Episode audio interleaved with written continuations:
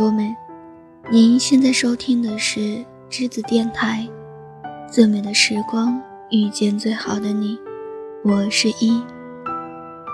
我们在很早之前就听过一些故事，有关于爱情的、亲情的，或者是朋友之间的故事。而今天呢，我要讲的这个故事。也是我在很早很早之前听到的一个关于爱情的、关于我姑姑的故事。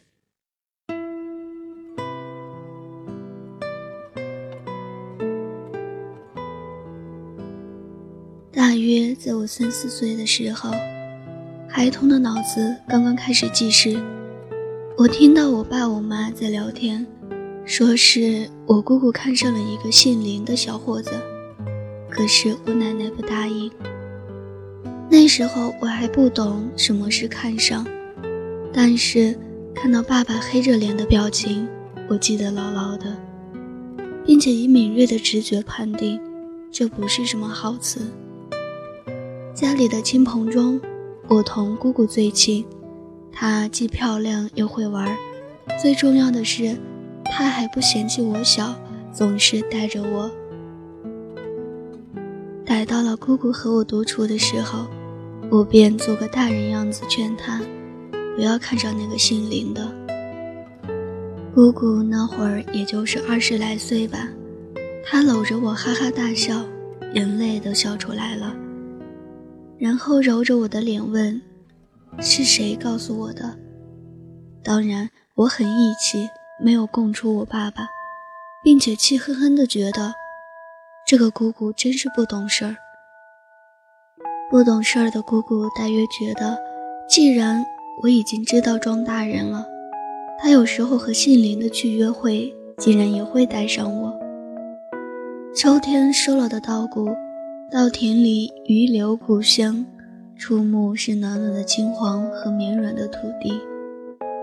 我在田地间跑来跑去摘小花朵，他就和姓林的坐在田埂边说话。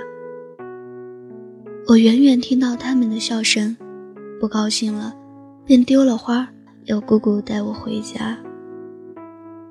再后来吧，过了一两年，好像姑姑都一直和那个姓林的小伙子在一起。奶奶时不时就要骂人。姑姑就只把自己当成厚脸皮，一句也不听。直到某一天，我回到家，正看到姑姑被爷爷拿竹条打了一顿，我就再也没有听过姓林的这个名字了。然后的然后，姑姑相了亲，结了婚，生了小孩，我也渐渐长大，离开了家。我念高中的时候，姑父被查出是肺癌。姑父脾气一直不算很好，而且姑姑只生了个女儿，她一直很有怨言，动不动就要拿出来说嘴，在我们这些亲戚面前也从不避讳。生病之后的姑父更加惜命，治病的钱如流水花出去，中药偏方，凡是有人提一句。他都要让姑姑弄来，可命不由人，他终究一天一天的衰弱下去。他越痛越怕，越不甘心，就开始折磨我姑姑。他睡不着，便指使我姑姑做夜宵、捶背、开灯关灯、夹被子、脱衣服，夜夜不能寐。他心里绝望，就天天指桑骂槐。说我姑姑是不是盼着他早死，是不是已经在外面找了其他的人？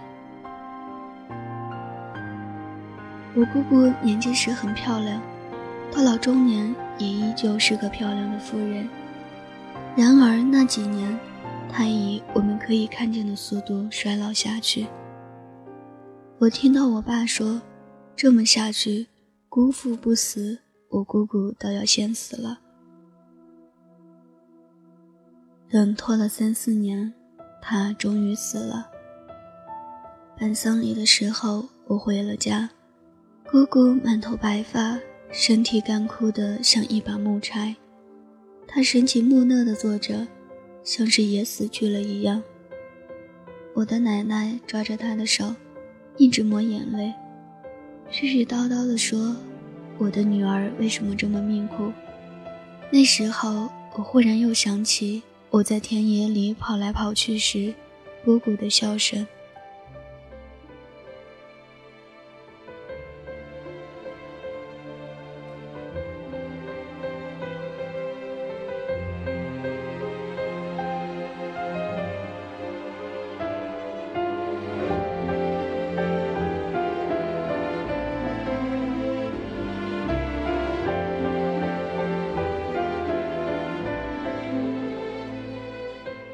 大学毕业后的一年回家过年，我妹晚上偷偷拉着我说，好像姑姑认识了一个男人，已经打算要再婚了。表妹和姑父家的亲戚前几天已经一起到我家来，让我爸爸劝姑姑不要这么做，说家里丢不起这个人。对于这个世界，对于大城市而言。四五十岁再婚已经不是什么值得大惊小怪的事情了，但是在我们这个小镇，这是从未有过的惊天大事。何况啊，四五十岁了还结什么婚呢？孩子都这么大了，都快有孙子的人，图什么呢？就这么不甘寂寞吗？这是我听到的潜台词。大年初三的时候，我们去姑姑家拜年，见到的那个人，我听到姑姑叫他老林，那一瞬间，我只是觉得耳熟，然后在回家的路上，我脑子里像是有电光闪过，忽然想起那么多年前，有那么一个人和姑姑坐在田埂边聊天。和姑姑肩并肩走在大马路上的那个人，他还偷偷给我零食，想要收买我。我记不得他的面貌，却还记得那时候姑姑的笑。到家之后，我迫不及待地问我妈妈，我妈倒是非常吃惊，她没想到我竟然还记得他，这也算是命。这么多年，你姑父死了，他老婆也死了，他居然还回来了。要是当年老林没走，最后你姑姑就是应该嫁给他。我妈妈说，当年老林只是一个乡村教师，我姑姑却是十里八乡的大美人。我爷爷和奶奶都不愿意我姑姑嫁给老林，但姑姑和老林一直是同学。早早的就恋爱了，那时候两家人都不同意他们的事情，他们就偷偷在一起，白天见不了面，就晚上偷偷从家里溜出来，然后约着压马路。他们沿着马路一直往前走，路边就是潺潺的小溪，天上是明亮闪烁的星光，蜿蜿蜒蜒的路。像是能走完这一生。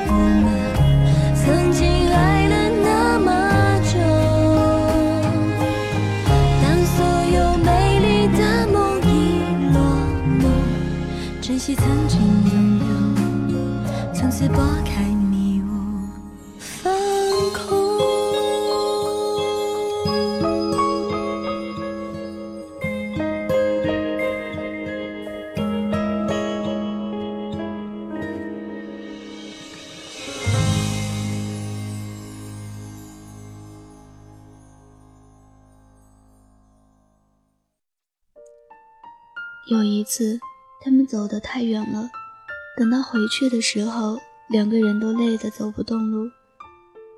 老林就背着我姑姑回来，但是这样，他们回来的时候天都亮了。爷爷和奶奶那会儿发现女儿已经不见，又急又气，头顶冒烟，打着我姑姑就把她狠狠地打了一顿。即便如此。我姑姑也不肯跟老林分手，可惜最后老林却走了。他离开这个镇子，走了远方的城市，再也没有回来。为什么他要走？谁知道呢？也许当年两边家长逼得紧，他承受不住了；也许他向往外面的广阔天空，不愿做山中鸟。而现在他却回来了，我的姑姑还是想要跟他结婚。春节里亲戚来拜年，又说起这件事，翻来覆去，大家总之都是不乐意。尤其是表妹，她虽然才刚刚二十岁，但已经准备结婚了。她气哼哼地说：“必须劝服姑姑，让他们无瓜无葛地分开。”这事儿细想起来也觉得很好笑。年轻的父母干涉孩子的恋爱婚姻，说这个年纪不该恋爱，这个年纪必须结婚。等到孩子长大，父母老了，孩子们也要说，这个年纪还谈什么恋爱，这个年纪还想什么结婚呢？人生果然是一个循环。然而。父母到底不是孩子。半年之后，我姑姑便和老林领了证，搬去了省会城市。我姑姑跟一众亲戚说：“你们也眼不见为净，我也自由自在。”二零一四年的时候，我去省会考试，要去姑姑的新家住几天。其实，去亲戚家蹭住这种事情。我是不太乐意的，总疑心自己会讨人嫌，而且我又不善于与长辈相处。只要一想到我们三个排排坐在沙发上，翻来覆去的讨论找对象没、未来有什么打算、工作怎么样，我便觉得如坐针毡。所以我早早约了旧友，日日安排了聚会，争取早出晚归，做个隐形人。这是我原本的计划。可是，在那儿住了第一天，早上睁开眼就八点了，我挣扎着爬起来，出了房门，屋里一片静悄悄的，大约出门买早点了吧。我打着哈欠，踏着拖鞋，磨磨蹭蹭地往洗手间去，转角却看到书房门开着，老林弓腰在写字。书房里清清静静的摆着书架藤椅，窗台上一盆兰草青翠欲滴。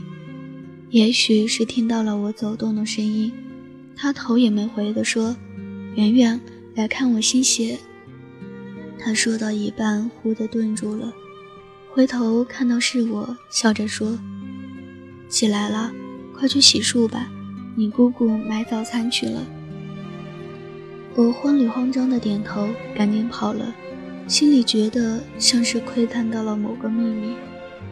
圆圆是姑姑的名字，但是我从未听人这样亲昵的叫过姑姑。我爸爸也好，奶奶也好，从来都是连名带姓的喊姑姑。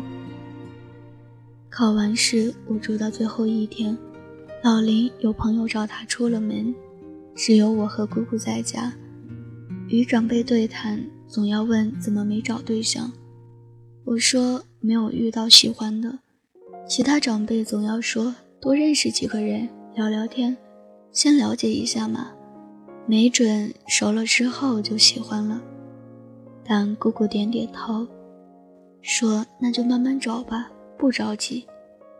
我想起了那天早上，那声温柔的“圆圆”。姑姑，你以前是不是就和林叔叔在一起过啊？我记得我好像见过他，对不对？我以为我是很开通的现代人，但其实我从来没叫过老林姑父。是，你那会儿可小了，总跟我们捣蛋。姑姑笑了。其实我真正想问的是，你们为什么分开？为什么又在一起？姑姑像是看穿了我的心思。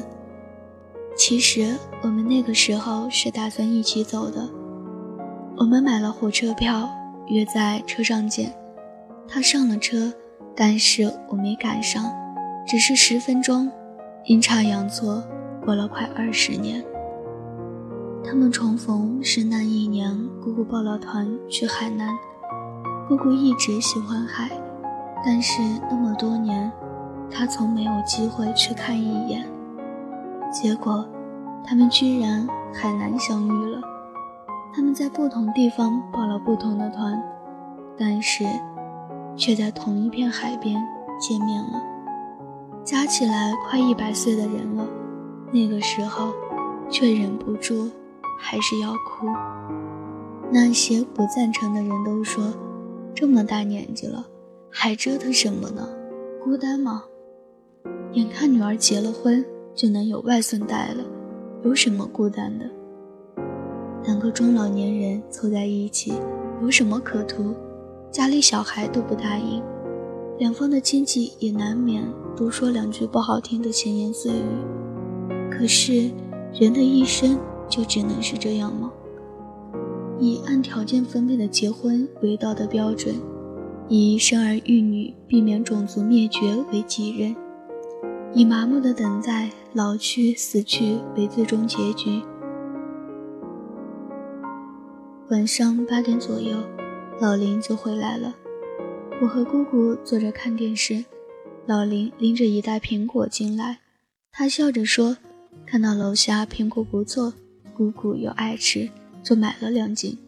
姑姑怪他不先打个电话回来，问问我喜欢吃什么，他就问我爱吃什么水果，再给我去买。其实只是很日常的对话，但是我却忍不住想，等我五十岁的时候，是否身边有这样一个人，早早回家给我带爱吃的水果。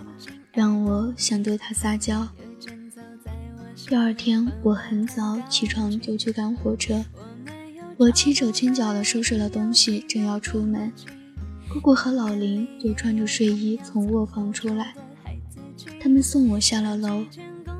我走几步之后回头，正看到他们转身上楼去。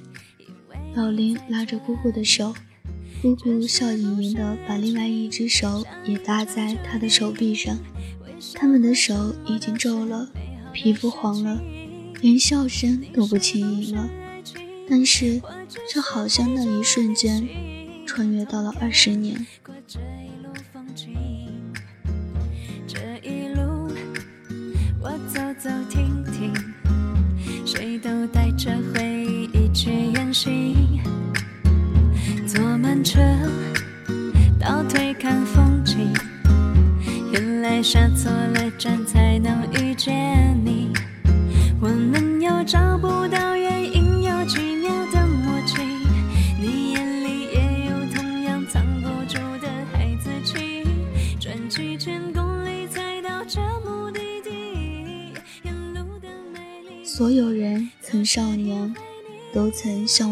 爱情。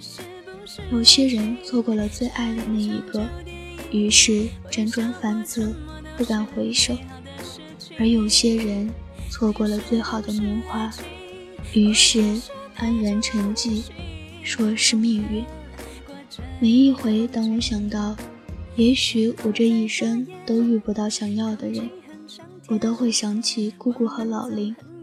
不管等多久，不管我多老，不管世事怎样变迁，不管我被生活怎样磨砺，我想要继续保有一颗软弱而热切的心。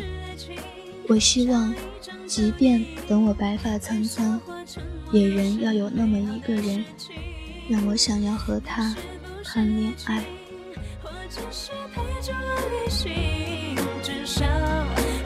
走过风景，